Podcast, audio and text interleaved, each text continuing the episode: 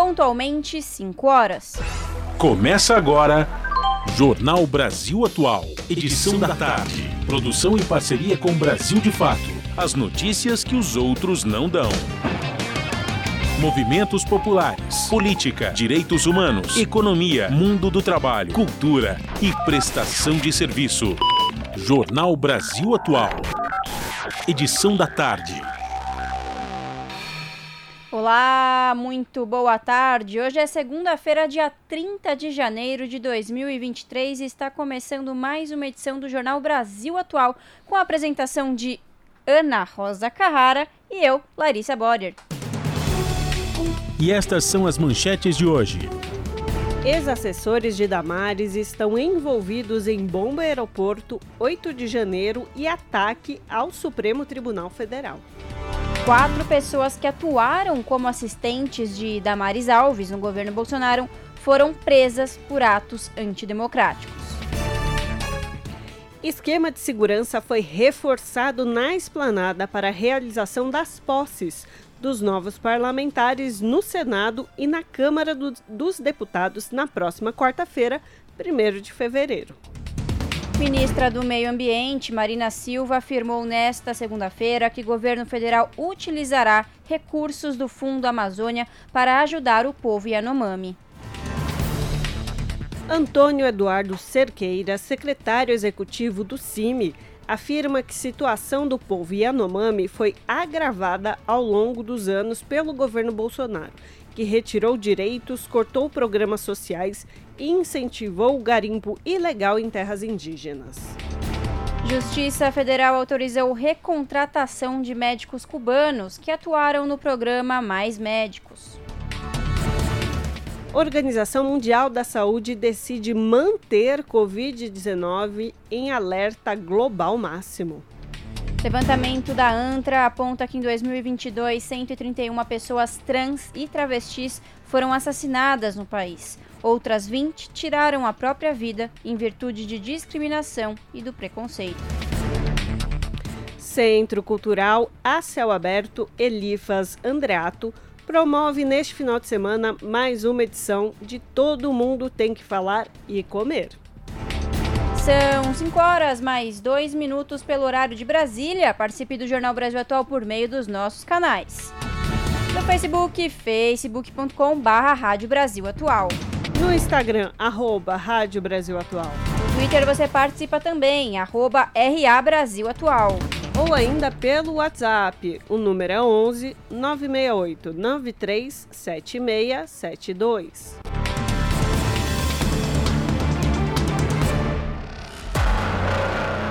Você está ouvindo? Jornal Brasil Atual, edição da tarde. Uma parceria com Brasil de Fato. Na Rádio Brasil Atual. Tempo e temperatura. A capital paulista tem céu nublado nesta tarde e registro de chuva em quase toda a cidade. A previsão aponta que essa chuva deve acabar até o início da noite. Já os termômetros estão marcando 24 graus neste momento e deve cair para os 21 até a madrugada. O ABC também tem céu nublado e registro de chuva neste momento. Assim como na capital, a previsão para a região é que a chuva termine até as primeiras horas da noite. A temperatura está em 24 graus agora e deve cair para os 21 até a madrugada. Mesma coisa em Mogi das Cruzes, a cidade tem céu nublado nesta tarde e chuva em alguns pontos. Até o começo da noite, a chuva deve cessar. A temperatura, que está em 23 graus agora, pode cair para os 21 graus até o período da madrugada. Céu nublado e chuva também em Sorocaba, no interior do estado. Os termômetros marcam 25 graus neste momento. A chuva deve terminar até o começo da noite e a temperatura vai ficar próxima dos 22 graus na madrugada. Daqui a pouco eu volto para falar a previsão do tempo para amanhã na Rádio Brasil Atual. Está na hora de dar o serviço. E segundo o site da CET, neste momento são 11 quilômetros de lentidão pela cidade. A pior região, a região oeste, somando 7 quilômetros de lentidão. E, por incrível que pareça, a região norte não registra nem um quilômetro de congestionamento. Rodízio hoje de placas final 1 e 2 não podem circular no centro expandido. Larissa e os transportes públicos? Bom, vamos lá, Ana. Segundo o site do metrô, a situação de todas as linhas é de operação normal. Mesma coisa na CPTM. Segundo o site, todas as linhas operam com situação normal. E como está a situação das rodovias, Ana? Olha, segundo o site da Ecovias, que é a concessionária da Anchieta e da Imigrantes, tudo tranquilo nas duas rodovias, tanto sentido São Paulo como sentido litoral. É isso, você que está nos ouvindo tem uma informação diferente para passar, manda para a gente pelo WhatsApp. O número é 11 96893 7672.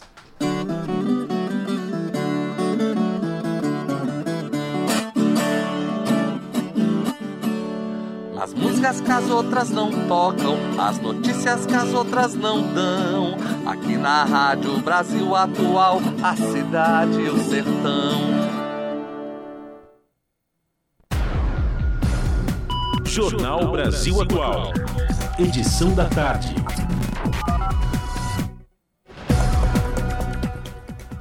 São 5 horas e 6 minutos. Em reunião com governadores, Lula disse que o Brasil precisa voltar à normalidade. O encontro aconteceu na última sexta-feira na sede do governo federal em Brasília. O presidente disse que vai dialogar com os chefes do executivo de todos os estados e também citou mudanças que deseja fazer na área econômica. A reportagem é de Júlia Pereira com o objetivo de estabelecer uma nova relação entre os entes federativos do país, o presidente da República, Luiz Inácio Lula da Silva, se reuniu com os 27 governadores e governadoras dos estados e do Distrito Federal na última sexta-feira. O encontro aconteceu no Palácio do Planalto, em Brasília. Também participaram da reunião os líderes do governo na Câmara, no Senado e no Congresso e sete ministros. No discurso de abertura, ao qual a imprensa teve acesso, Lula adotou um tom pacificador ao destacar que as portas do Palácio do Planalto estão abertas para receber os governadores e as demandas de cada um dos estados brasileiros. Disse que não fará distinção entre aqueles que o apoiaram e os que não apoiaram durante a campanha eleitoral. No mesmo sentido, o presidente da República relembrou dos atos golpistas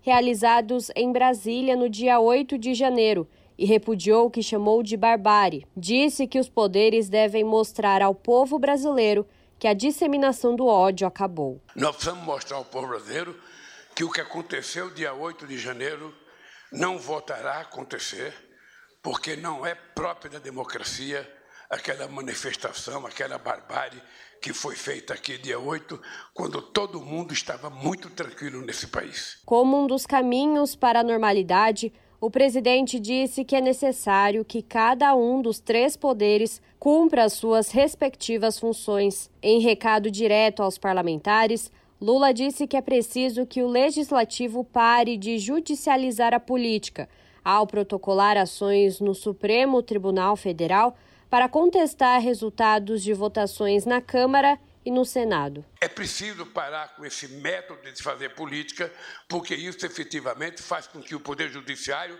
adentre ao Poder Legislativo e fique legislando em lugar do próprio Congresso Nacional. Na questão econômica, o presidente da República destacou o baixo orçamento deixado pela gestão anterior mas disse que o Poder Federal está aberto para conversar sobre a cooperação com as demandas de cada um dos estados. Lula também destacou que vai conversar com os governadores sobre as perdas com o ICMS, imposto responsável pela maior parte dos tributos arrecadados pelos estados, que sofreu reduções após mudanças tomadas durante o governo Bolsonaro. Na abertura da reunião, o presidente também traçou metas para o BNDES e para o Banco do Nordeste. O dinheiro que o BNDES captar, ele tem que ser repartido com investimento para pequena e média empresa, para grande empresa, para governadores e para prefeitos, dependendo a qualidade e a importância da obra. Uma outra coisa que nós precisamos fazer é que o Banco do Nordeste há muito tempo não consegue emprestar dinheiro para governador e nós vamos garantir que o Banco do Nordeste volte a emprestar dinheiro para governador se o governador tiver com as contas bem equilibradas que possa fazer dívida. Obviamente que se não puder fazer dívida, nós vamos ter que encontrar um jeito de como ajudar a pagar a dívida. Em coletiva de imprensa realizada após a reunião, o ministro das Relações Institucionais, Alexandre Padilha, falou sobre os encaminhamentos tomados no encontro. Entre eles está a Carta de Brasília, em que o presidente da República e os 27 governadores reafirmam o compromisso com o Estado democrático de direito e com a estabilidade institucional e social do país. Outro fruto da reunião foi a criação de um Conselho da Federação formado por representantes da União, estados e municípios, em que será discutida a agenda comum entre os três níveis de governo. Padilha disse ainda que foi debatida a criação de um plano de investimento de obras comuns entre o governo federal, estados e municípios. Também foram anunciadas medidas da área da saúde, como a criação do Movimento Nacional pela Vacinação e o Programa Emergencial para a Redução de Filas de Cirurgias no SUS, que terá investimento de 600 milhões de reais. Já na área econômica, Padilha anunciou a criação de uma comissão liderada pelo ministro da Fazenda, Fernando Haddad, para que os governadores possam acompanhar o processo conduzido pelo Supremo Tribunal Federal sobre a recomposição do orçamento dos estados após a queda na arrecadação do ICMS. Segundo Padilha, a reunião foi um momento histórico para o fortalecimento da federação, da democracia e da reabilitação das relações institucionais do país. Diria que hoje nós tivemos um dia histórico para o fortalecimento da federação, da democracia e da reabilitação das relações institucionais do nosso país. 27 governadoras e governadores, todos presentes, todos falaram, uma reunião de trabalho, discutindo saídas comuns para os desafios que o Brasil tem hoje. Júlia Pereira, Rádio Brasil Atual e TVT. 5 horas mais 12 minutos. Ex-assessores de Damares estão envolvidos em bomba em aeroporto, 8 de janeiro e ataque ao STF. Quatro pessoas que atuaram como assistentes de Damares Alves no governo Bolsonaro foram presas por atos antidemocráticos. As informações com Douglas Matos, do Brasil de Fato. A senadora eleita Damares Alves, do Republicanos, ex-ministra da Mulher, Família e Direitos Humanos no governo de Jair Bolsonaro, já teve como assessores ao menos quatro pessoas investigadas por crimes ligados a ataques às instituições, participação em atos terroristas e divulgação de notícias falsas. As contratações foram feitas no início da gestão de Damares, que permaneceu no cargo de janeiro de 2019 a abril de 2022. Um dos nomes é Wellington Macedo, preso em 16 de janeiro por tentar explodir uma bomba perto do aeroporto de Brasília. Ele atuou como assessor da Secretaria Nacional dos Direitos da Criança e do Adolescente do Ministério da Mulher, Família e Direitos Humanos. Indicado por Damares, Macedo ficou no cargo entre fevereiro e outubro de 2019. Detido quatro dias depois, em 20 de janeiro, na Operação Lesa Pátria, por suspeita de coordenação e financiamento dos atos terroristas do 8 de janeiro, Renan Senna foi outro que atuou na pasta. Ele era funcionário terceirizado e exercia o cargo de analista de projetos do setor socioeducativo. Presa em junho de 2020 por ameaças a ministros do STF, Supremo Tribunal Federal, Sarah Winter atuou como chefe da Coordenação Geral de Atenção Integral à Gestante e à Maternidade, de abril a dezembro de 2019. A extremista ocupava um cargo de confiança com salário de cerca de R$ 5.700 e era vinculada à Secretaria Nacional de Políticas para Mulheres da pasta chefiada por Damares. Sara chegou a ser presa no âmbito de um inquérito que investiga ataques ao STF feitas pelo movimento 300 pelo Brasil, que promoveu um acampamento e intervenções contra o Supremo. Preso por duas vezes por ataques à democracia, o blogueiro Oswaldo Eustáquio foi assessor de Damares durante a transição de governo. Com Bolsonaro já no poder, emplacou a mulher dele, Sandra Terena Eustáquio, como secretária de Igualdade Racial, uma das mais importantes do antigo ministério chefiado por Damares Alves. No governo Lula, o órgão foi remodelado e as pastas de mulheres e igualdade racial ganharam ministérios específicos. O Brasil de fato não localizou contatos da assessoria de imprensa de Damares Alves. Como a senadora eleita ainda não tomou posse no novo cargo, não há telefones ou endereços de e-mails institucionais para que a equipe possa ser acionada. O espaço continua aberto para manifestações. Da Rádio Brasil de Fato, com reportagem de Paulo Motorim em Brasília. Locução: Douglas Matos. 5 horas 15 minutos. O esquema de segurança foi reforçado na esplanada para a realização das posses dos novos parlamentares no Senado e na Câmara dos Deputados, na próxima quarta-feira, 1 de fevereiro. Detalhes com Priscila Mazenotti, da Rádio Nacional. Tudo pronto para a posse de deputados e senadores na quarta-feira. Esquema de segurança montado e revisado, inclusive com a esplanada já com as grades instaladas na frente do Congresso. Isso para evitar qualquer tipo de problema ou tentativa de invasão e quebra-quebra, como a que ocorreu no dia 8. Será a primeira missão do secretário de Segurança Pública do DF, o Sandro Avelar, já que a intervenção aqui no Distrito Federal termina nesta terça-feira. Dentro do Congresso, segurança também reforçada com mais detectores de metais e restrições de acesso. Na Câmara, a posse será pela manhã e às quatro e meia da tarde eleição para a mesa diretora. Até agora, não tem candidatura oficialmente formalizada. Isso pode ser feito até uma hora antes da eleição, ou seja, até às três e meia da tarde. Mas os anúncios já foram feitos pelos partidos. Arthur Lira, do PP, atual presidente, é candidato à reeleição. Chico Alencar, do PSOL, também vai concorrer.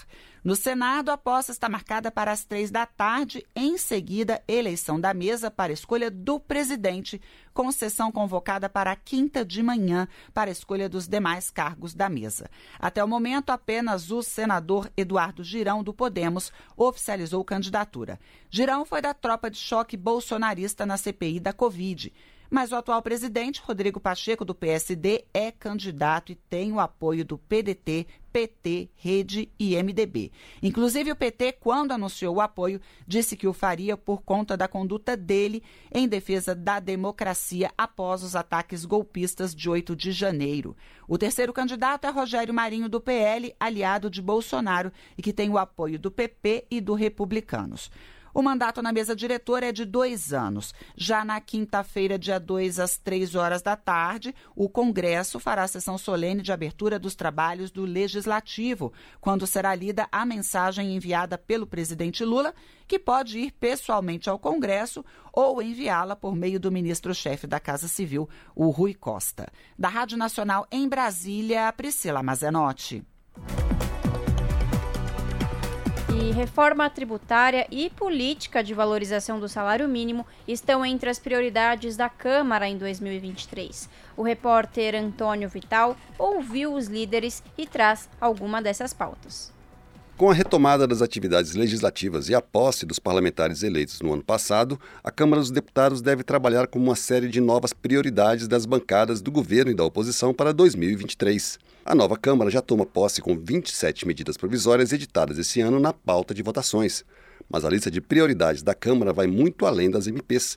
O líder do governo na Câmara, deputado José Guimarães, do PT do Ceará, lista, por exemplo, medidas como a adoção do ensino integral na rede pública, a reforma tributária e a aprovação de uma política permanente de valorização do salário mínimo. É fundamental a gente debater temas estratégicos para o país como a reforma tributária, o, o, novo marco fiscal. Nós vamos começar a discutir a nova política de valorização do salário mínimo, foi constituído um grupo de trabalho, e logo, logo em maio nós temos que votar a nova lei de reajuste anual de valorização do salário mínimo. As medidas provisórias, especialmente aquela que garantiu o pagamento dos 600 reais do Bolsa Família para as pessoas mais pobres do país. A reforma tributária é considerada prioridade em praticamente todas as bancadas. O objetivo é simplificar a complexa legislação sobre tributos no país e, ao mesmo tempo, manter a arrecadação do governo federal, dos estados e municípios. Não é uma tarefa fácil, como explica o deputado Joaquim Passarinho, do PL do Pará. Reforma tributária, esse é o grande tema. Todos precisam é, dessa reforma tributária. Qual é o grande problema, o grande impasse? É que estados precisam receber mais, municípios merecem receber mais e a União não quer perder. Então, se nós mantivermos a reforma tributária apenas fazendo é, aglutinação de impostos, mantendo a mesma base de contribuição, não vamos chegar a lugar nenhum. Nós precisamos inovar, nós precisamos mexer na base de contribuição. Nós precisamos alargar a base de contribuição, fazendo com que mais brasileiros possam pagar menos. Joaquim Passarinho também defende uma política de valorização do salário mínimo. Ele considera a medida necessária para evitar que o Bolsa Família acabe ficando mais atraente que o emprego formal. Já o deputado Cláudio Cajado, do PP da Bahia, lista a discussão de outra medida anunciada pelo governo entre as prioridades, a isenção do pagamento de imposto de renda para quem ganha até 5 mil reais. Para Cajado, a discussão é necessária porque é preciso saber de onde sairá a compensação pela perda de arrecadação. Nós temos também algumas questões emblemáticas, como por exemplo a questão da isenção do imposto de renda para quem ganha até 5 mil reais. Esse assunto tem que ser discutido. Eu acho que é válido podermos discutir essa questão. Porém, taxando os mais ricos, enquanto taxando os dividendos, isso vai trazer uma grande discussão, mas é importante que esse debate também seja feito. Mas a definição de prioridades na Câmara vai além dos debates entre governo e oposição. A bancada feminina da casa, por exemplo, tem como meta o aumento dos espaços de poder para as mulheres. No ano passado foram eleitas 91 deputadas, um aumento de 18% em relação à bancada anterior, que tinha 77 mulheres.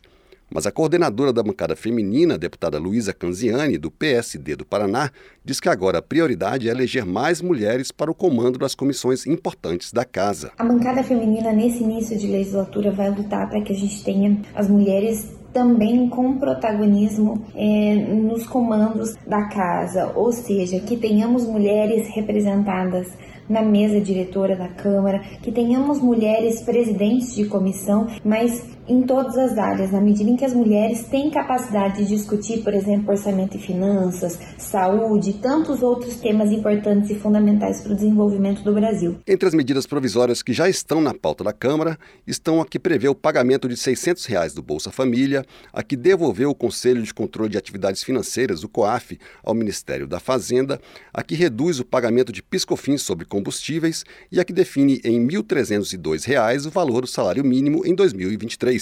Na Rádio Câmara de Brasília, Antônio Vital. Você está ouvindo? Jornal Brasil Atual, edição da tarde. Uma parceria com Brasil de Fato. 5 horas 22 minutos. Uma comitiva do Ministério dos Direitos Humanos e da Cidadania, que vai apurar a situação da crise humanitária na terra indígena Yanomami, chegou nesta segunda-feira no Distrito Sanitário Especial Indígena em Roraima. Mais informações com Ana Lúcia Caldas, da Rádio Nacional.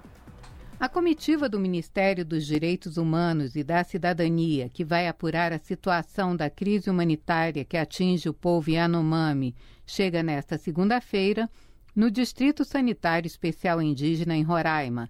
A secretária executiva do Ministério, Rita Oliveira, disse que, a partir das informações das lideranças indígenas e também da escuta pública da sociedade civil, terá feito um amplo diagnóstico para serem implementadas ações emergenciais. A expectativa é a gente conseguir fazer um diagnóstico aqui das relações de direitos humanos que estão afetando a população indígena Yanomami e também é, mapear os equipamentos públicos com os quais a gente possa implementar políticas públicas de direitos humanos, é, verificar o funcionamento do Sistema Nacional de Garantias dos Direitos da Criança e do Adolescente, também mapear informações informações em relação a pessoas que precisam ser imediatamente incluídas no sistema de proteção do Ministério. A partir dessas informações, nós vamos voltar um segundo momento para implementar as ações emergenciais que estão sendo planejadas pelo Ministério. Na parte da tarde, vai ser realizada uma reunião na Casa Civil do governo de Roraima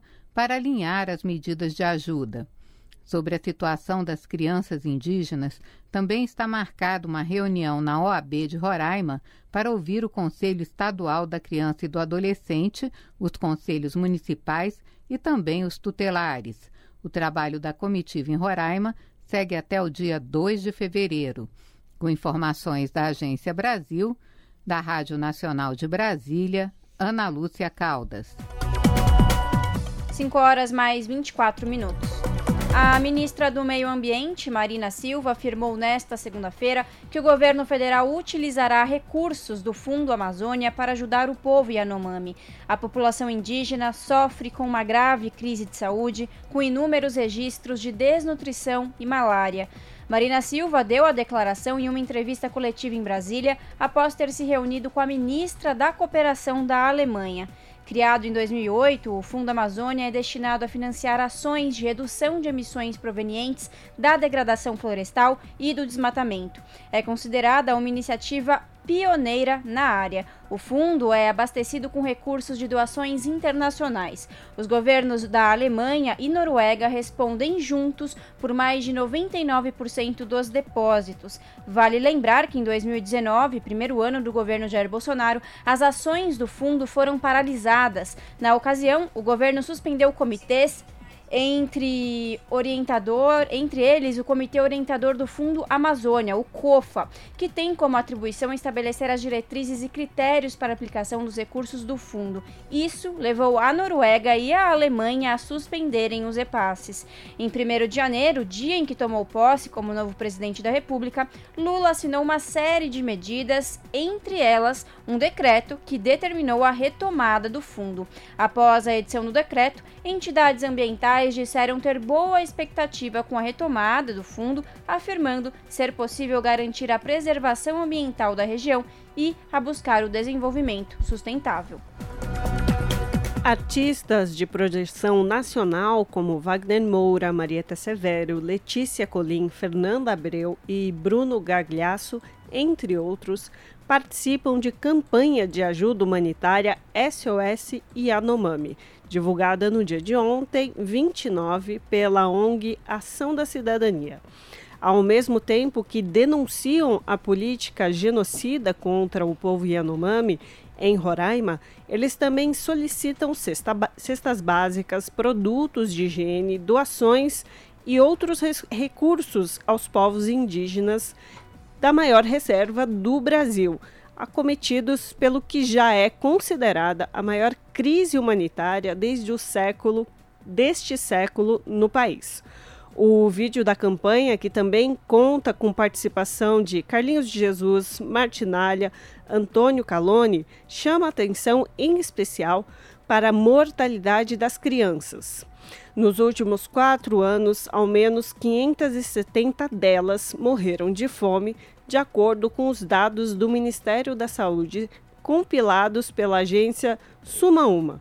Somente entre as crianças de até 5 anos, 152 vieram a óbito por de desnutrição durante o governo do ex-presidente Jair Bolsonaro, do PL. E agora, no Jornal Brasil Atual, edição da tarde, nós vamos ouvir um trecho da entrevista que foi ao ar hoje de manhã, em que o nosso querido colega Rafael Garcia entrevista Antônio Eduardo Cerqueira de Oliveira, secretário executivo do Conselho Indigenista Missionário, o CIMI. Antônio analisa a tragédia humana e de saúde pública que vive o povo Yanomami no estado de Roraima. Segundo ele, a situação foi agravada ao longo dos anos pelo governo Bolsonaro, que retirou direitos, cortou programas sociais e incentivou o garimpo ilegal em terras indígenas. Vamos ouvir. Eu acho que é uma tragédia que leva ao genocídio. É, isso já vem acontecendo há alguns anos, tem sido denunciado, inclusive pelo Supremo Tribunal Federal, pela ONU, pela OEA.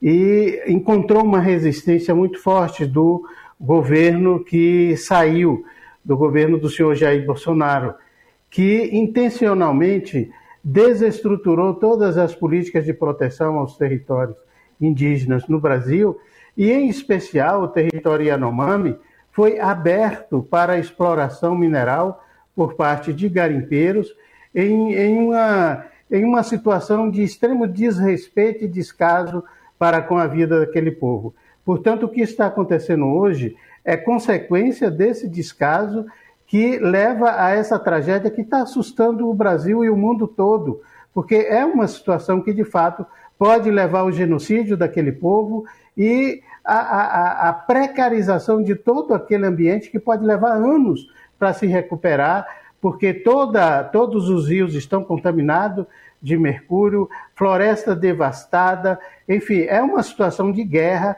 é uma situação em que leva muito a essa possibilidade do extermínio do, do povo, de toda a biodiversidade daquele ambiente ali que levou séculos, levou anos para ter constituído num dos maiores, ah, numa das maiores áreas em que existia vida e agora o que existe é morte.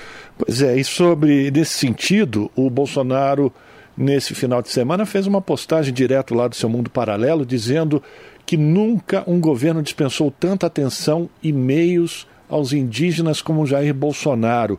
Nenhum governo fez tanto por indígenas quanto o meu. Esse tipo de afirmação mostra que Bolsonaro começa a se preocupar de ser responsabilizado criminalmente por toda a situação e o descaso com que ele tratou, a, a, enfim, o cuidado com os povos, com o povo Yanomami é, durante seu governo? Com certeza, porque o que ele fez foi o contrário do que ele está dizendo.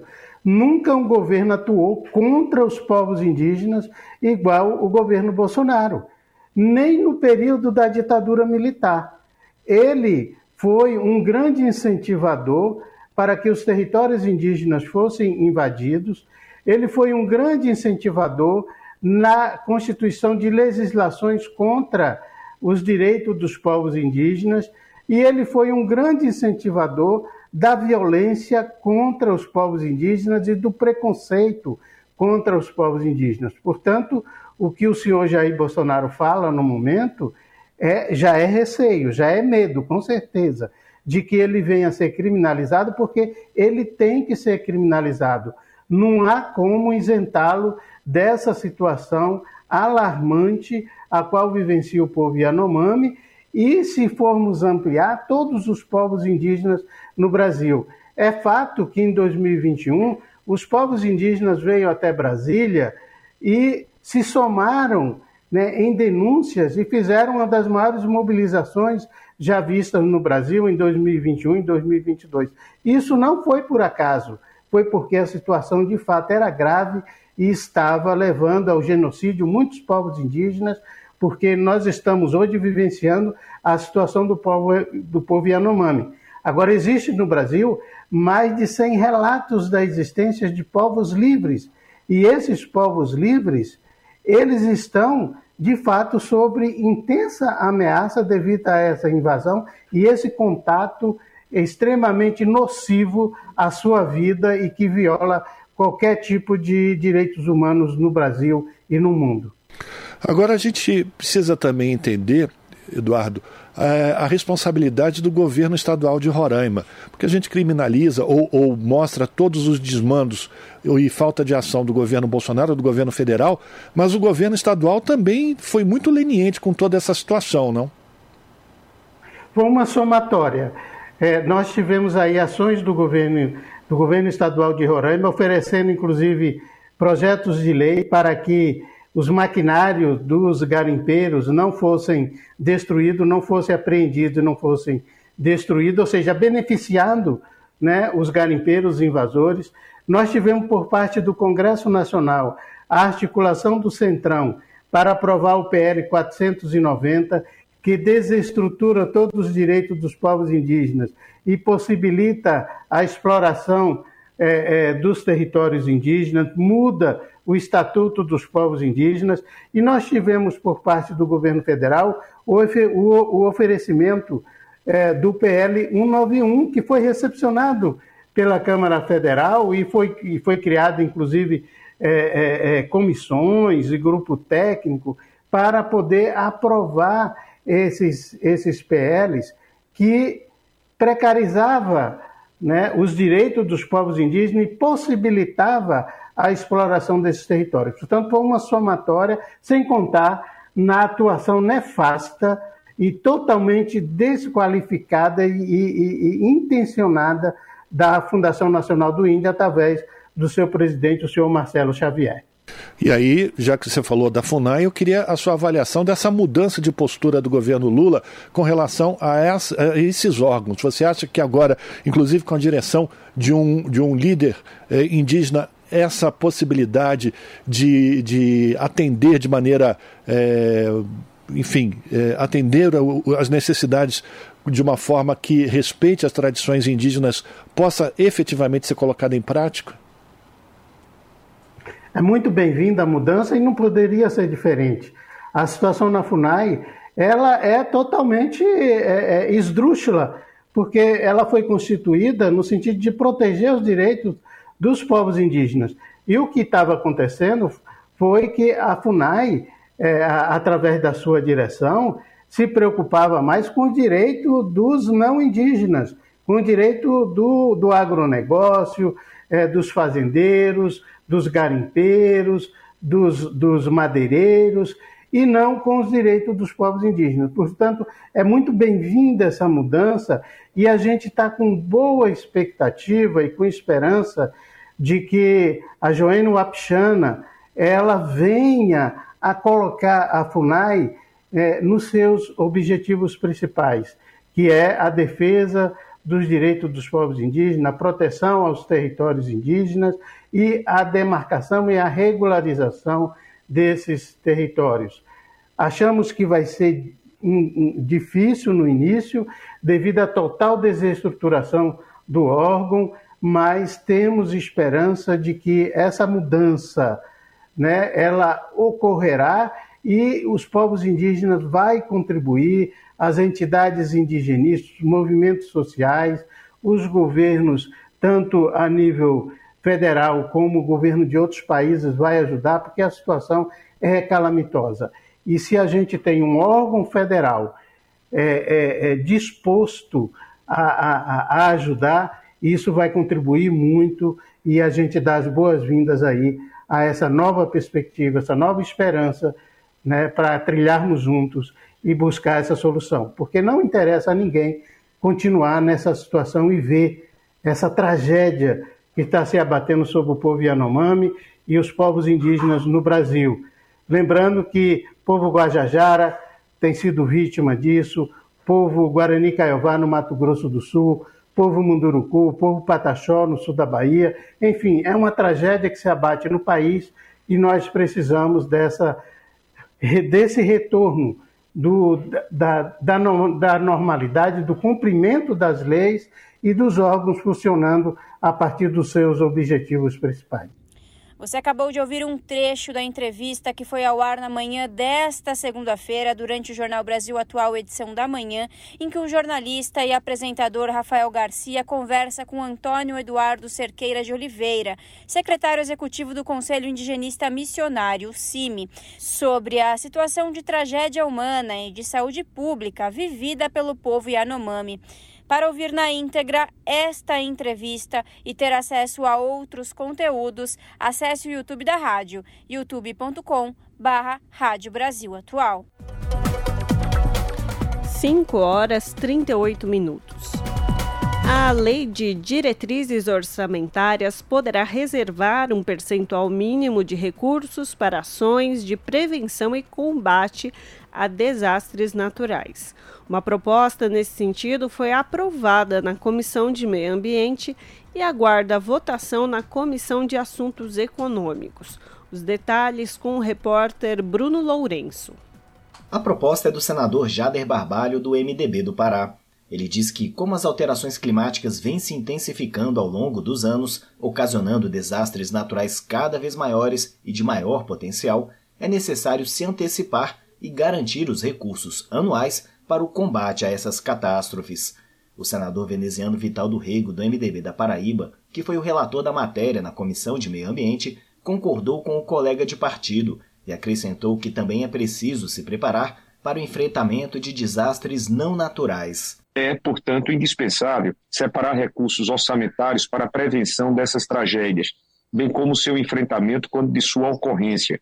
Finalmente, outro ponto importante do PLP número 146 é que ele também preconiza a previsão de recursos orçamentários para ações relacionadas à ocorrência de desastres não naturais, tais como o que ocorreu com o rompimento da barragem em Brumadinho, no estado de Minas Gerais, em janeiro de 2019. O projeto altera a Lei de Responsabilidade Fiscal para estabelecer como prioridade na Lei de Diretrizes Orçamentárias um percentual mínimo de recursos a serem destinados às ações de prevenção e combate a essas tragédias. Da Rádio Senado, Bruno Lourenço. O governo federal já tem 14 processos de demarcação prontos para serem assinados. É o que declarou na última sexta-feira a ministra dos Povos Indígenas, Sônia Guajajara. As áreas são terras indígenas em oito estados em diferentes regiões do país. Quem traz os detalhes é Rimac Souto, da Rádio Nacional. A ministra dos Povos Indígenas, Sônia Guajajara, afirmou nesta sexta-feira em entrevista ao programa A Voz do Brasil que existem processos de demarcação de terras indígenas prontos para homologação pelo governo federal. É, nós temos 14 processos identificados já que estão com os estudos prontos, né, já concluídos, já tem a, a portaria declaratória. Inclusive, 12 desses processos estiveram na mesa do de Sérgio Moro, quando foi ministro da Justiça, e ao invés de assinar e passar para frente, ele devolveu para a FUNAI para revisar né, os processos. E agora a gente retoma esses processos, estamos atualizando junto à consultoria jurídica da AGU, né, que está no nosso ministério agora. A retomada desses processos foi um compromisso de campanha do presidente Luiz Inácio Lula da Silva. No fim do ano passado, durante a transição de governo, o grupo de trabalho temático sobre questões indígenas já havia incluído no relatório uma lista de áreas prontas para demarcação. Ao todo, elas somam cerca de um milhão e meio de hectares. São áreas localizadas em oito estados de quase todas as regiões do país: Ceará, Bahia, Paraíba, Santa Catarina, Rio Grande do Sul, Acre, Amazonas e Mato Grosso. O governo anterior de Jair Bolsonaro havia paralisado todos os processos de demarcação de terras indígenas, o que gerou diversos problemas a essas comunidades, como explica a ministra Sônia Guajajara. Nós tivemos aí muita ausência do poder público de assistência de saúde nos territórios indígenas. E a Nomomi é uma pontinha do iceberg diante de tantos casos que estão ainda invisibilizados. E nesses quatro anos do governo Bolsonaro foi proibido a entrega de cestas básicas, até da própria FUNAI para eles, porque foi proibido a entrega de cesta básica para indígenas que estão em territórios ainda não demarcados. Imagina, a União não demarca, paralisou a demarcação e, ainda não atende né, as necessidades básicas. Sônia Guajajara é a primeira indígena a assumir um cargo de ministra no governo federal. De Brasília, Rimac Souto. São 5 horas e 42 minutos. Otto Alencar assumirá em 1 de fevereiro o segundo mandato no Senado Federal. Para o senador baiano, é necessário garantir o repasse de verbas para a saúde e revitalizar o Rio São Francisco. Mais detalhes com o repórter Luiz Felipe Liasdibra.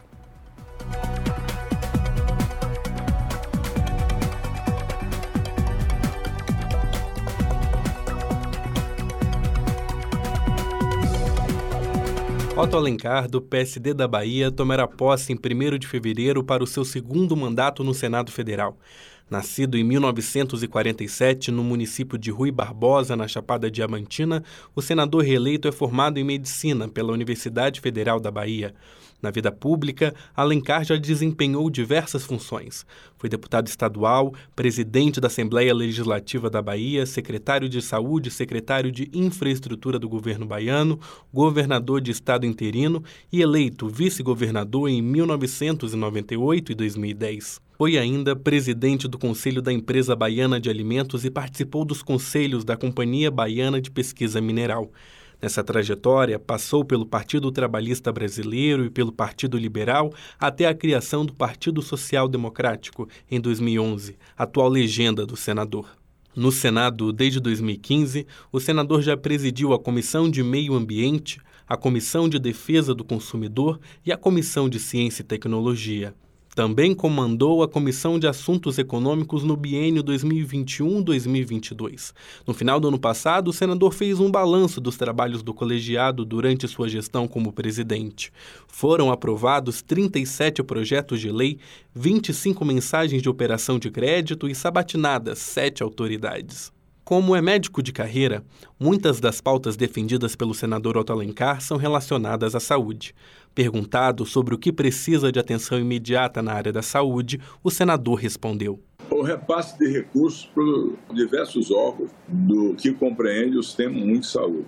Não só a atenção básica, que é de responsabilidade dos municípios, também os hospitais de pequeno porte, os hospitais de grande porte de alta complexidade, como são os hospitais de responsabilidade do governo do Estado, esses recursos são recursos que ficaram ao longo do tempo é, é, praticamente sem aumento do valor, isso está criando muitas dificuldades. Otto Alencar disse ainda que o meio ambiente também será priorizado no novo mandato e afirma que espera que o projeto que trata da revitalização do Rio São Francisco seja pauta do governo Lula que se não tiver uma revitalização, sobretudo no estado de Minas, onde 75% das suas águas são formadas, nós vamos ter um, um, um quantitativo muito pequeno de água para suprimento dos estados receptores com a transposição do Rio São Francisco, Paraíba, a Grécia de Pernambuco, Rio Grande do Norte, Ceará e outros, outros estados que precisam dessas águas abençoadas do velho Chico. A primeira suplência do senador reeleito será ocupada pelo ex-prefeito de Botirama, Terence Lessa, e a segunda suplência é pela vereadora de Campo Formoso, Ildinha Menezes. Com Otto Alencar, a bancada da Bahia é composta por Ângelo Coronel, também do PSD, e Jaques Wagner, do PT. Sob a supervisão de Maurício Desante, da Rádio Senado, Luiz Felipe Liázebra. E a Justiça Federal autorizou a recontratação de médicos cubanos que atuaram no programa Mais Médicos. A decisão atendeu ao pedido feito pela Associação Nacional dos Profissionais Médicos formados em instituições de educação superior estrangeiras. Os detalhes com Ana Lúcia Caldas, da Rádio Nacional. A Justiça Federal autorizou a recontratação de médicos cubanos que atuaram no programa Mais Médicos.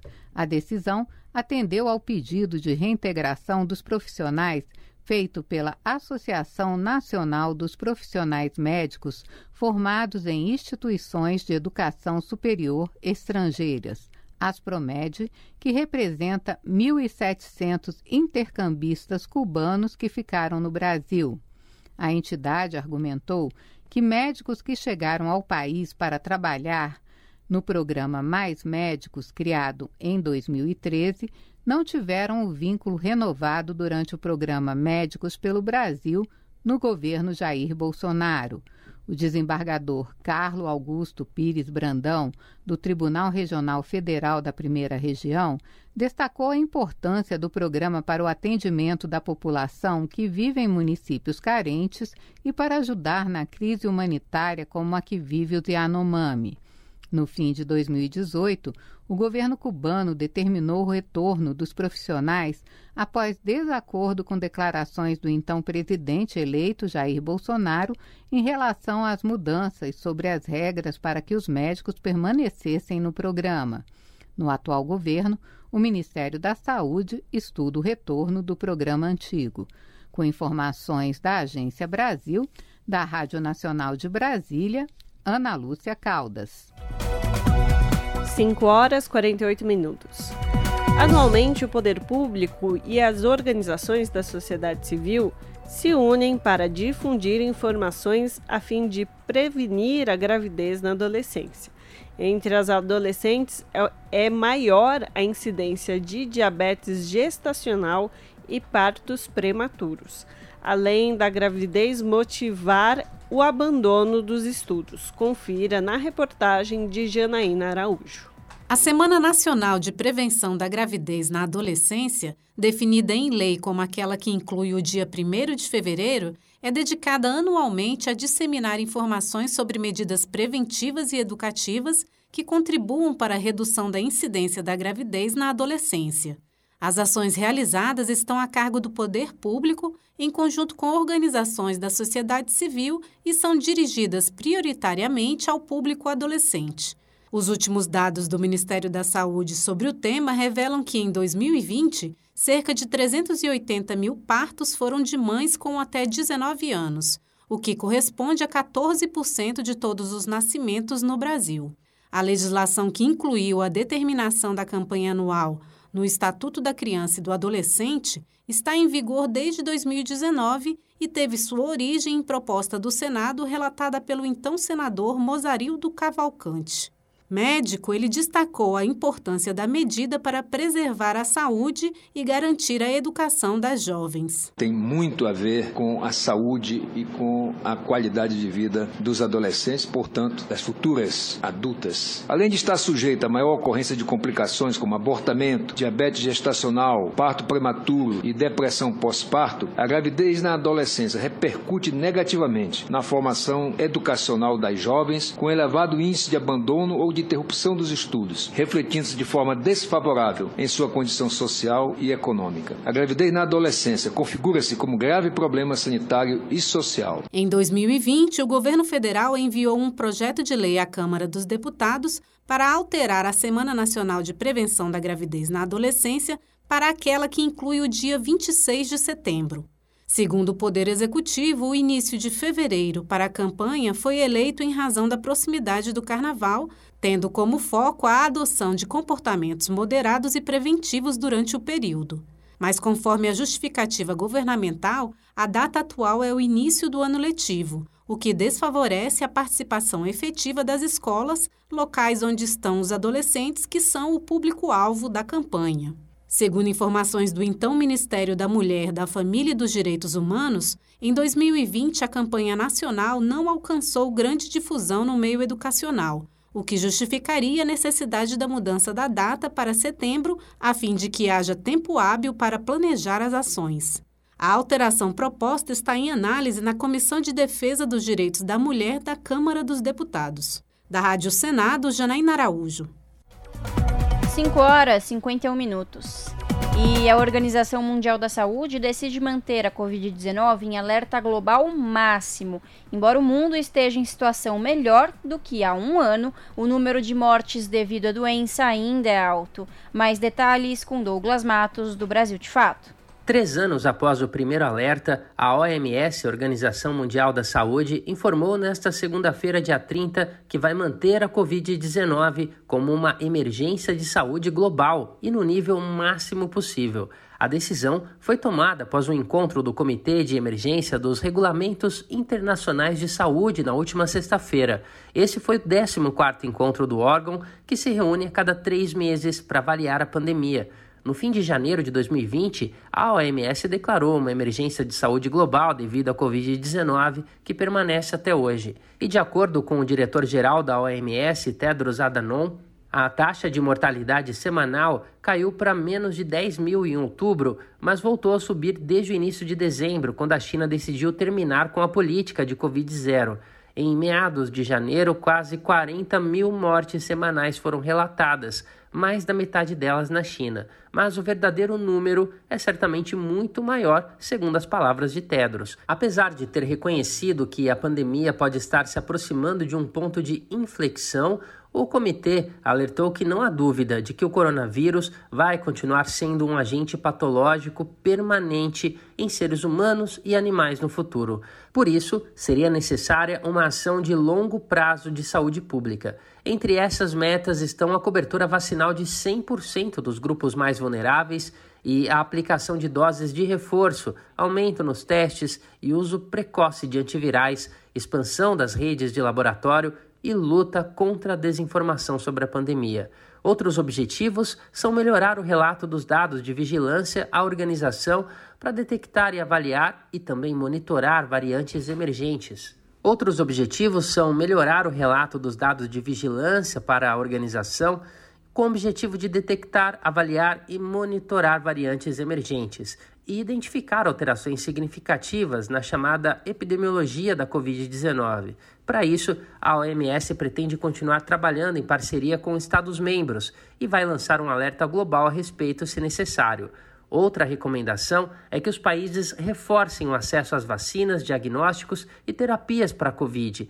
O Comitê de Emergência dos Regulamentos Internacionais de Saúde informou que até agora foram administradas, em nível global, 13 bilhões e 100 milhões de doses de vacinas contra a Covid, com 89% dos profissionais de saúde e 81% dos maiores de 60 anos com a série primária completa.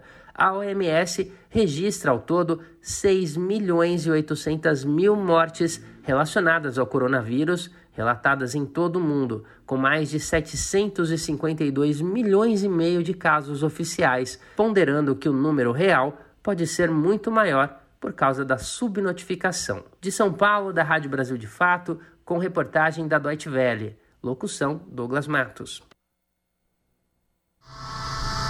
Você está ouvindo? Jornal Brasil Atual, edição da tarde. Uma parceria com Brasil de Fato. E agora, 5 horas e 55 minutos. Os 100 anos da Previdência Social serão celebrados em sessão especial no Senado. A data da homenagem e os convidados ainda serão confirmados. Reportagem de Yara Faria Borges. Por iniciativa do senador Paulo Paim, do PT Gaúcho, uma sessão especial do Senado vai celebrar os 100 anos da Previdência Social. Criada em 24 de janeiro de 1923, o sistema previdenciário brasileiro foi inspirado no modelo alemão, como explicou Paim. O marco da legislação previdenciária no Brasil foi a Lei Eloy Chaves, de 1923, que criou a Caixa das Aposentadorias e Pensões, inicialmente voltada apenas para os trabalhadores de empresa de estrada de ferro, mas Eloy Chaves, que se inspirou em Otto von Bismarck, instituiu a Previdência Social alemã em 1883. E nós, aqui no Brasil, completamos agora o marco dos 100 anos, que foi a nossa em 1923. Nesses 100 anos, a Previdência Social consolidou-se como um dos modelos de proteção mais completos do mundo e conquistou avanços e inovações. Ao citar que a reforma previdenciária feita pelo governo Bolsonaro trouxe prejuízos aos brasileiros, como a redução de 40% na pensão de viúvos e a mudança no cálculo do benefício, Paulo Paim defendeu medidas para garantir uma previdência justa para todos. Temos grandes desafios pela frente ainda. Garantir o superávit das contas da Previdência, como demonstramos na CPI da Previdência que tive a honra de presidir. Buscar os grandes devedores, devedores Tomás e tantos outros. Garantir a política de reajuste da inflação mais PIB para os benefícios da Previdência. Vamos agilizar, temos que agilizar o atendimento dos benefícios. Hoje temos mais de 5 milhões de pessoas esperando na chamada fila. Fazer com que se volte a ter uma previdência justa para todos. Já encaminhei à mesa do Senado uma sessão de homenagem aos 100 anos da nossa Previdência. Vamos festejar os 100 anos, mas alterar aquilo que for necessário. Atualmente, 58 milhões de pessoas contribuem com a Previdência Social, que paga 37 milhões de benefícios todos os meses. A data da sessão especial pelos 100 anos da Previdência ainda será confirmada. Da Rádio Senado, Yara Farias Borges. E o STF multou o aplicativo de mensagens Telegram por descumprir decisão judicial que determinava o bloqueio da conta do deputado federal eleito Nicolas Ferreira na plataforma. O valor foi de 1 milhão e 200 mil reais. Mais informações com Renato Aguiar, da Rádio Nacional. O ministro do Supremo Tribunal Federal, Alexandre de Moraes, multou em 1 milhão e 200 mil reais o aplicativo de mensagens Telegram por descumprir decisão judicial que determinava o bloqueio da conta do deputado federal eleito Nicolas Ferreira. A medida foi tomada nesta quarta-feira e Alexandre de Moraes deu cinco dias para o pagamento. Na decisão, o ministro destacou que, como qualquer entidade privada que exerça sua atividade econômica no Brasil, a empresa Telegram deve respeitar e cumprir as decisões do Judiciário, cabendo demonstrar inconformismos por meio de recursos permitidos pela legislação do país. Alexandre de Moraes ressaltou que o bloqueio dos canais foi para cessar a divulgação de manifestações criminosas e o descumprimento de decisões indica a concordância e colaboração indireta com a continuidade dos crimes. Ainda segundo o ministro, o bloqueio não configurou qualquer censura prévia e sim buscou interromper a divulgação de discursos com conteúdo de ódio, subversão da ordem e incentivo à quebra da normalidade institucional e democrática. No seu perfil do Telegram, que continua funcionando, Nicolas Ferreira criticou a decisão de Moraes e agradeceu aos seguidores. A reportagem tentou contato com o Telegram e com seu advogado no Brasil, mas não obteve retorno. Da Rádio Nacional em Brasília, Renato Ribeiro. 6 horas. Rádio Brasil Atual. Para sugestões e comentários, entre em contato conosco por e-mail redação@jornalbrasilatual.com.br ou WhatsApp DDD 11 96893 7672. Acompanhe a nossa programação também pelo site redebrasilatual.com.br.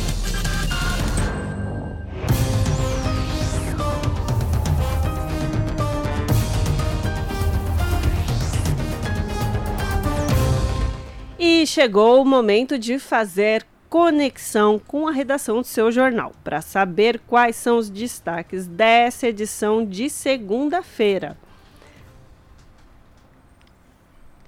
Lembrando que o seu jornal começa logo mais às 19 horas na TVT, canal 44.1 e também pelo canal do YouTube, youtube.com/redetvt. Hoje, o seu jornal é com a apresentação de Kaique Santos, que fica no comando do programa até o fim das férias da Ana Flávia Quitério. Kaique, boa noite. Quais são os destaques do seu jornal? Olá, boa tarde. Boa tarde, Ana, Lari Borer. Um prazer falar com vocês a todos os ouvintes da Rádio Brasil Atual, aqui no Jornal Brasil Atual, edição da tarde. Aqui, Kaique Santos é, Ana Flávia de férias, né? É, inclusive, é, vou dar um spoiler do primeiro destino dela ali em Brasília, né? Pôde acompanhar um pouco do nosso Palmeiras, o meu Palmeiras campeão, Supercopa, já foi Copinha, Supercopa, enfim, né? Um pouco do meu clubismo por aqui. E enquanto a Ana está de férias, a gente segue na apresentação do seu jornal aqui na TVT. É, então vou trazer alguns destaques do jornal de hoje, que vai ao ar a partir das 7 ao vivo. A gente está acompanhando, como todos os nossos veículos, a Rede Brasil Atual e vocês também, a situação triste enfrentada pelos Yanomami, o povo indígena em situação de emergência sanitária, né, por conta de fome, é, morte por desnutrição e em decorrência dos ataques nas suas terras. A gente vem acompanhando tudo em torno disso, de como o governo Lula e a sociedade civil é, estão atuando para ajudá-los. Todo mundo viu aquelas imagens estarrecedoras do povo Yanomami faminto, né, rodaram o mundo e a APIB, a Articulação dos Povos Indígenas do Brasil, por exemplo, ingressou com uma representação criminal na Procuradoria-Geral da República para que o ex-presidente Jair Bolsonaro e os aliados respondam por genocídio.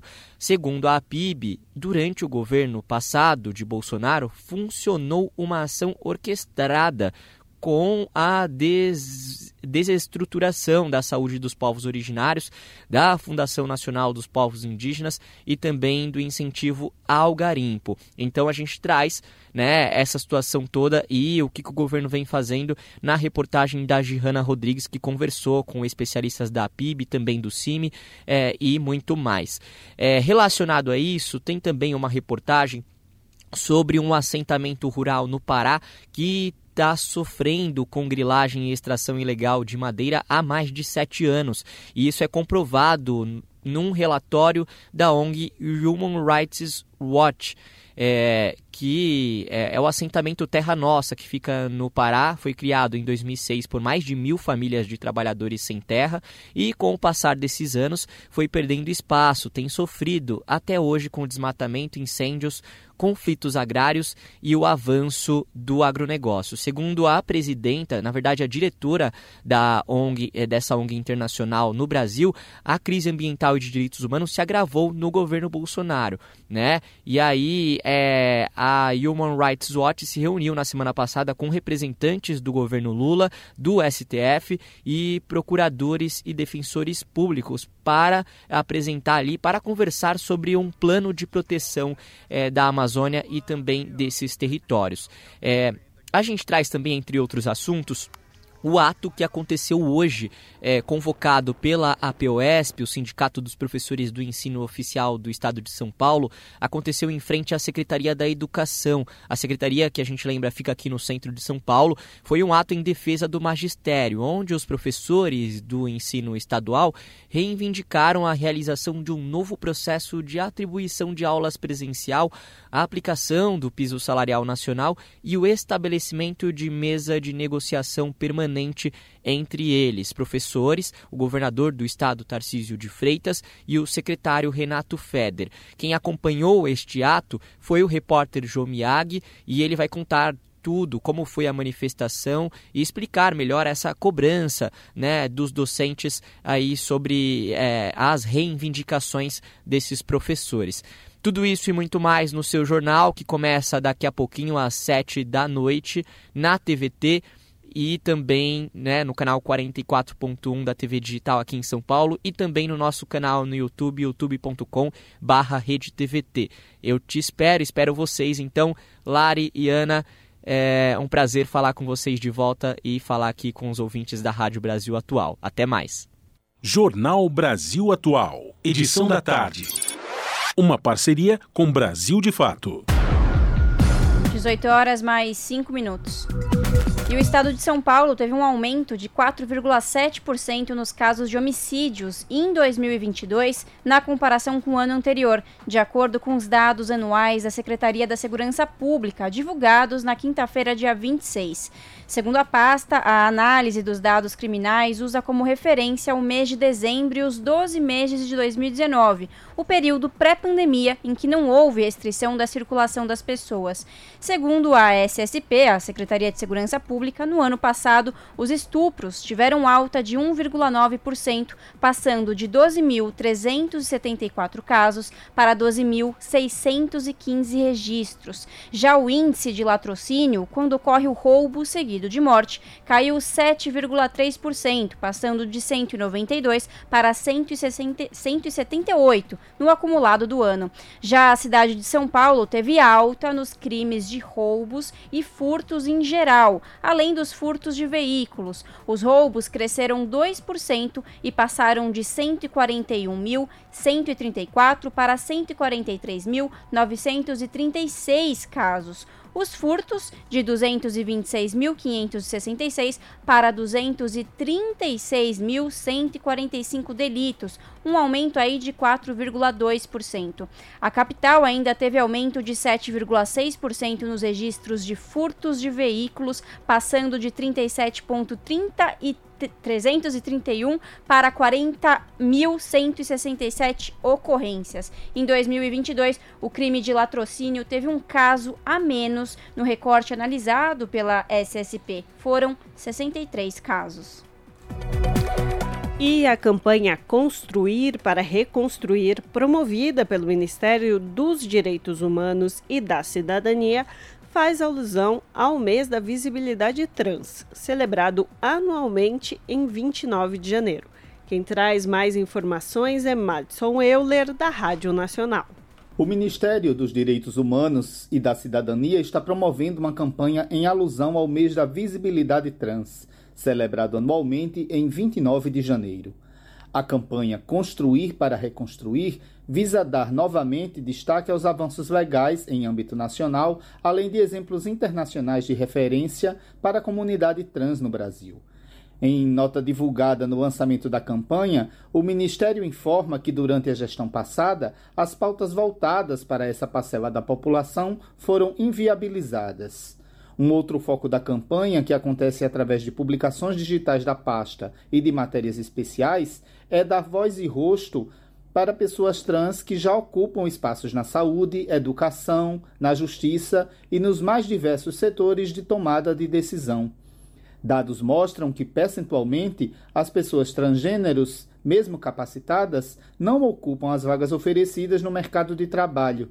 Um estudo da gestão Kairos que realiza consultoria especializada em sustentabilidade e diversidade para grandes empresas, publicado em 2022, investigou a representatividade de travestis e transexuais no quadro funcional das empresas.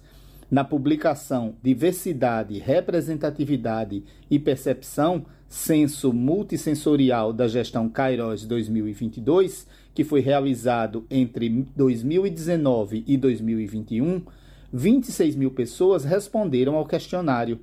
Foi constatado que, tanto no quadro funcional quanto no de gerentes e cargos acima, os percentuais de pessoas trans que ocupavam formalmente estas vagas de trabalho não chegavam a 1% do grupo entrevistado. Um destes poucos exemplos é a própria secretária nacional de Promoção e Defesa dos Direitos das Pessoas LGBTQIA, Simi Lahar de acordo com a pasta, é a primeira vez que uma travesti assume o cargo no segundo escalão do governo federal.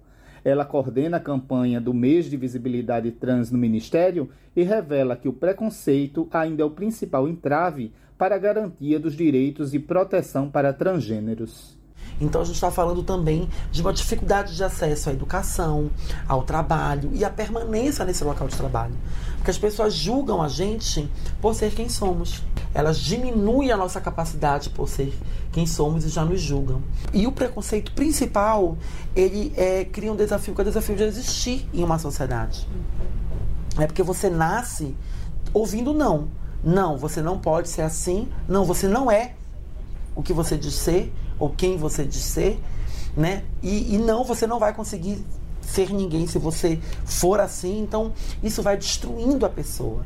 Então, é um processo em cascata que vai excluindo essas pessoas dos diversos locais, né? De direito para qualquer ser humano.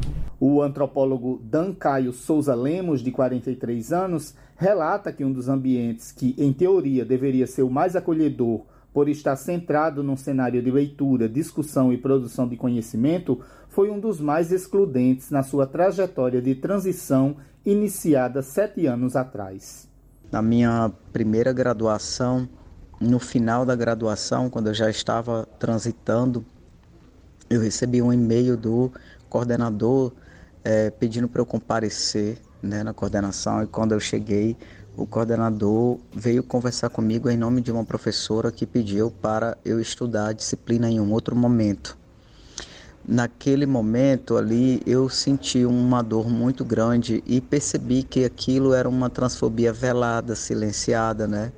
Na minha segunda graduação ocorreu o mesmo procedimento com a mesma professora que não só pedia para a coordenação conversar comigo para estudar a disciplina em um outro momento, como chegou a escrever uma carta a punho justificando tal pedido. Na carta ela dizia que a presença do aluno afeta a minha dignidade. Você saber que simplesmente você existir está afetando a vida de uma outra pessoa. Eu resisti Me graduei duas vezes, me especializei, me tornei mestre e agora estou me tornando doutor. No site e nas redes sociais do Ministério dos Direitos Humanos e da Cidadania é possível acessar as ações da campanha e da Secretaria Nacional de Promoção e Defesa dos Direitos das Pessoas LGBTQIA. O endereço é gov.br barra MDH. Com produção de Michele Moreira, da Rádio Nacional em São Luís, Madison Euler. 18 horas, mais 12 minutos.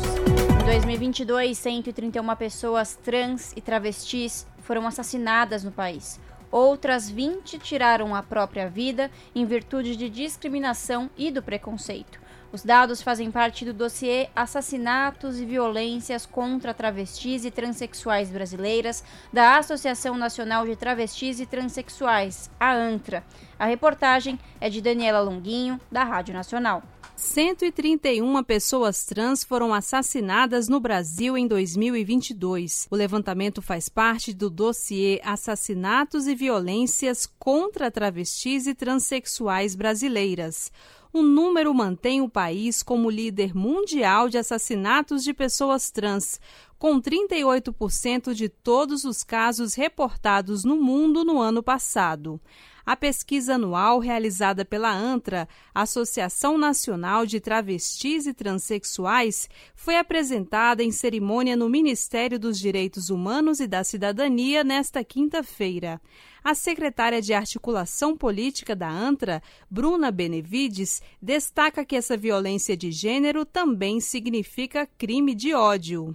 A identidade de gênero é um fator determinante para essa violência, na escolha da vítima, mas também na forma e os requintes de crueldade nos denunciam o crime de ódio que foi colocado naquele momento. Mulheres trans, negras, jovens e profissionais do sexo são maioria das 131 vítimas identificadas pelo estudo. Bruna Benevides detalha como as vítimas são assassinadas. Então, nós tivemos 95% dos assassinatos ocorreram contra pessoas trans do gênero feminino. 47% foram cometidos por arma de fogo. 65% dos casos apresentaram requintes de crueldade. 72% das pessoas que são suspeitos não tinham qualquer vínculo com essas mulheres. Moradora de Brasília, Lute Laporta, mulher trans e ativista social, defende que a garantia de direitos da população trans, através de políticas públicas, é uma forma de diminuir os números da violência. A gente precisa de políticas públicas que garantam à população trans o acesso a direitos básicos. Então, a gente de fato ter acesso à saúde, educação, a gente precisa também combater a discriminação transfóbica, a gente precisa de ações do governo, porque se a gente só deixar a cargo da sociedade, que é tão preconceituosa, esses direitos não vão ser consolidados. O ministro dos Direitos Humanos e da Cidadania, Silvio Almeida, foi enfático quanto à necessidade de mudança da realidade de violência vivida pela população trans no Brasil. Se nós não formos capazes e não tivermos a decência de mudar essa situação, nós nunca seremos um país. E nós não mereceremos ser um país. Então é um compromisso deste governo, que é um governo decente, de todo e qualquer governo decente mudar a realidade estampada nesse relatório. O documento entregue ao ministro Silvio Almeida pela representante da ANTRA está na sexta edição e é divulgado como parte das ações do Dia da Visibilidade Trans, comemorado em 29 de janeiro. Com colaboração de Noemi e Gino, da Rádio Nacional em Brasília, Daniela Longuinho. E o nosso contato agora é com o Vitor Nuzzi, que é repórter do portal Rede Brasil. Boa tarde, Vitor. Uma alegria falar contigo mais uma vez. Obrigado, Ana Rosa. Eu que agradeço. Boa tarde para você e para os ouvintes também.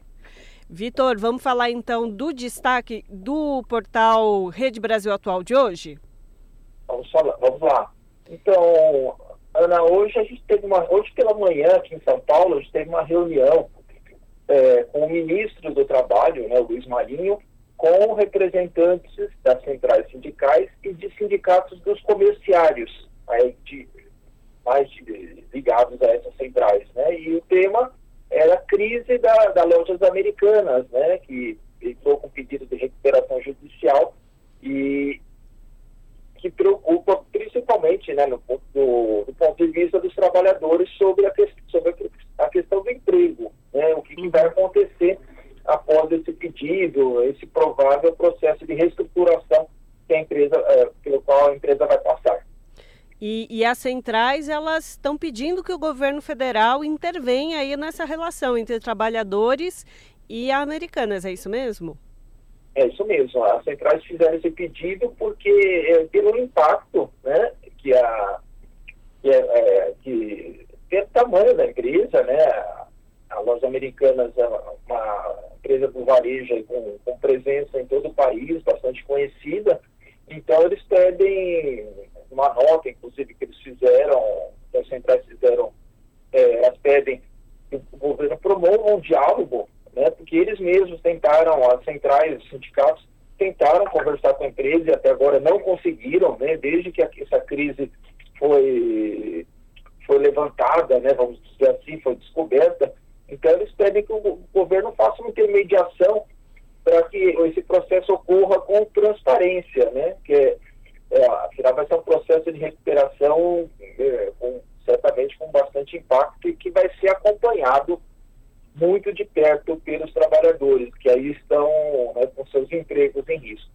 Certo. E você tem alguma informação do próprio ministério, do ministro Marinho, alguma informação sobre já esse lado do governo federal?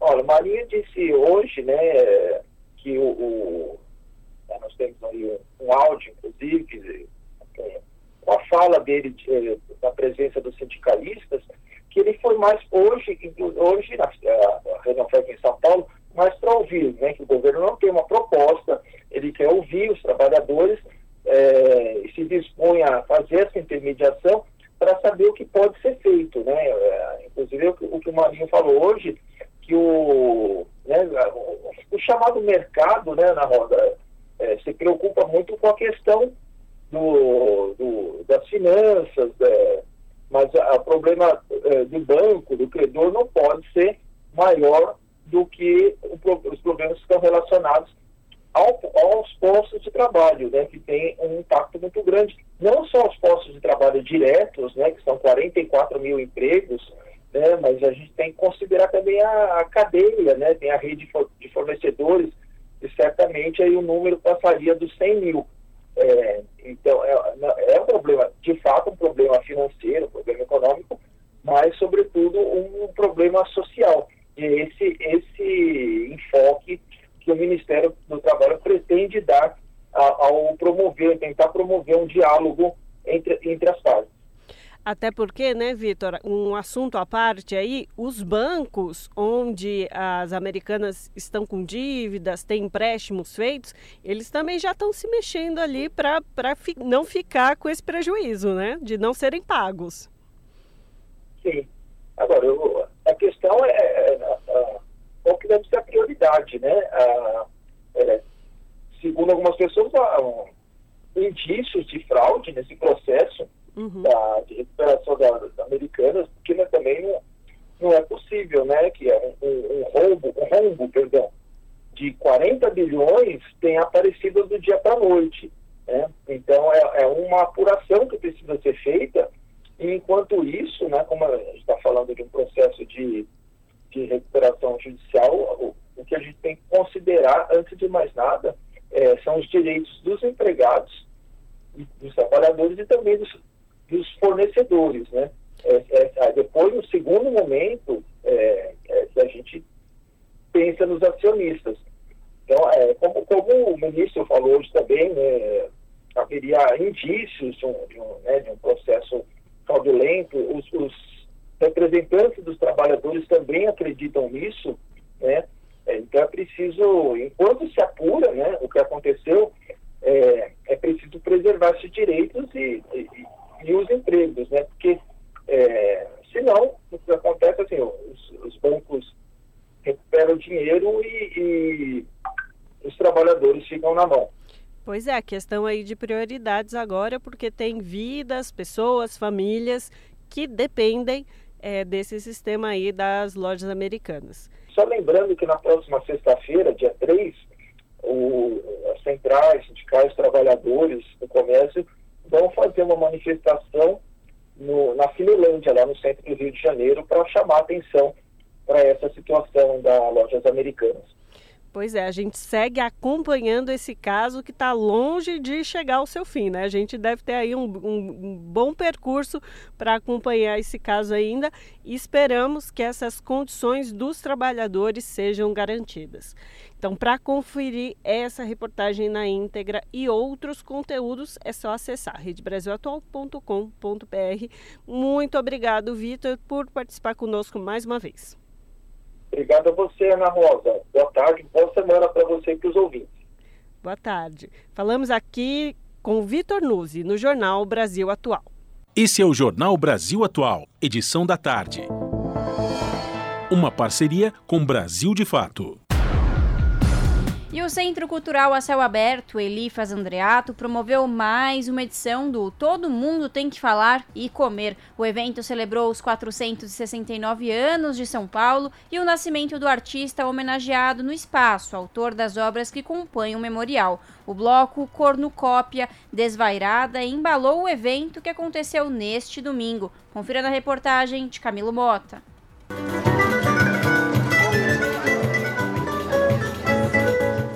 Ao som do choro e o samba de São Paulo e o grupo Boa Praça, o Centro Cultural Elifas Andreato celebrou os 469 anos de São Paulo e o aniversário do artista brasileiro. Em mais uma edição do Todo Mundo Tem Que Falar e Comer, que acontece todo último domingo do mês na Praça Memorial Vladimir Herzog. O cardápio do restaurante itinerante da vez, tradição do evento, foi elaborado por José Luciano da Silva, o Zé das Frutas. A costela com legumes e molho foi acompanhada de arroz branco e farinha de mandioca. Quem pode paga e quem não pode pega, como espírito de solidariedade e a prática da comensalidade. José Luciano, dono da venda de frutas e sopas há mais de 10 anos, também doou alimentos durante a pandemia. Muita gente na rua sofrendo e essa daí, a, a Arca de Noé ajudou muita gente. Mas a gente deu a volta por cima, né? Vivo a essa gente que vai em frente sem nem ter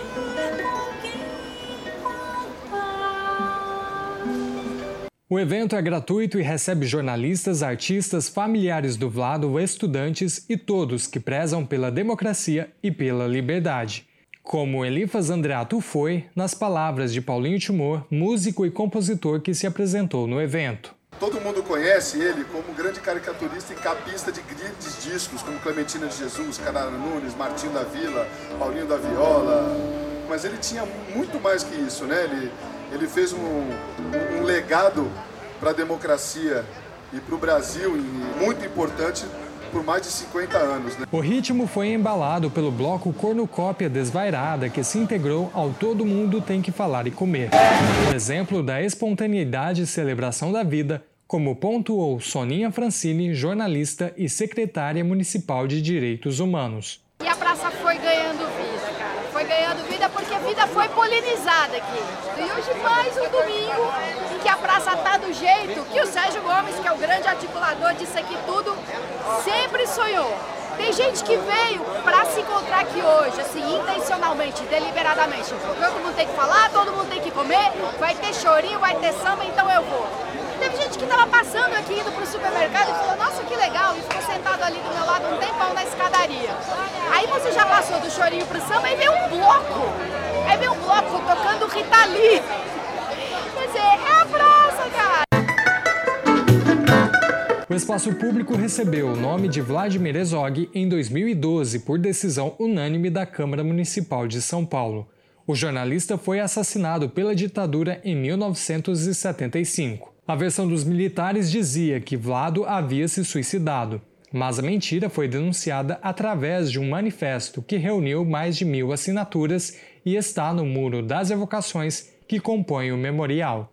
O encontro Todo Mundo Tem que Falar de Comer tem o apoio do Instituto Vladimir Herzog, Hospital Premier, Colibri e Associados, Instituto Elifas Andreato, Oboré, Centro Acadêmico de Jornalismo Benevides Paixão, Sindicato dos Engenheiros do Estado de São Paulo e da Comissão de Educação e Cultura da Câmara Municipal de São Paulo. Um evento que no próximo mês vai contar com um Aue de Carnaval, dia 20 de fevereiro, às 5 da tarde a convite de Sérgio Gomes, jornalista e diretor da Alboré. Eu acho que aos poucos essa, praça vai ser conquistada como a Praça dos Jornalistas, a Praça da Liberdade. Teve aqui o Enisquef, o Enisquef que deu a ideia do bloco, não é bloco, é um auê de carnaval, dia 20 de fevereiro, segunda-feira, 5 horas da tarde, chama Nós Sofre, mas Nós Goza. E quem vai fazer? E quem vai fazer a, a música, toda a trilha sonora, é a mais antiga banda de São Paulo, que é a Banda dos Operários da Lapa. E o Liber Mateucci, que faz parte dela, acertou hoje, está confirmado. Então todo mundo junto aqui no dia 20. Camilo Mota, Rádio Brasil Atual e TVT. Na Rádio Brasil Atual, tempo e temperatura. A terça-feira deve ter tempo parecido com o de hoje. Para a capital, a previsão é de sol e aumento de nuvens pela manhã, e chuva de moderada a forte nos períodos da tarde e da noite. A temperatura vai ficar entre os 29 e os 21 graus. A previsão se repete para o ABC. A terça-feira será de sol com nuvens pela manhã e chuva de fraca a moderada entre a tarde e a noite. Os termômetros vão ficar entre os 29 e os 20 graus. Mesma coisa para Mogi das Cruzes. A cidade terá sol entre nuvens pela manhã e chuva, de moderada a forte entre a tarde e a noite. A temperatura máxima será de 28 graus e a mínima de 19 graus. Para Sorocaba, no interior, a previsão é parecida. A terça-feira será de sol com algumas nuvens pela manhã e chuva rápida de moderada a forte durante o dia e a noite. A temperatura vai oscilar entre os 28 e os 19 graus. Camilo Mota, Rádio Brasil Atual.